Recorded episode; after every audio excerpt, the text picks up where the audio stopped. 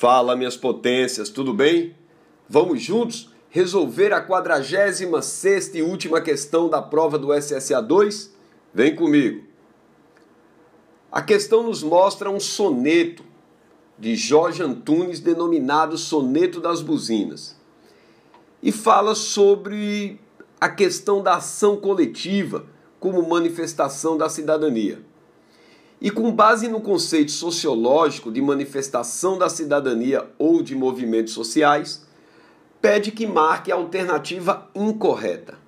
Analisando as cinco questões, chegamos à letra D.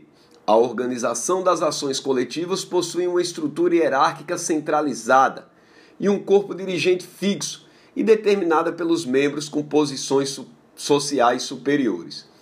O que denota o movimento social é a busca por uma igualdade ou a busca de algo que o Estado não está conseguindo cumprir. E esses movimentos, eles não possuem uma estrutura hierárquica centralizada com corpo dirigente fixo.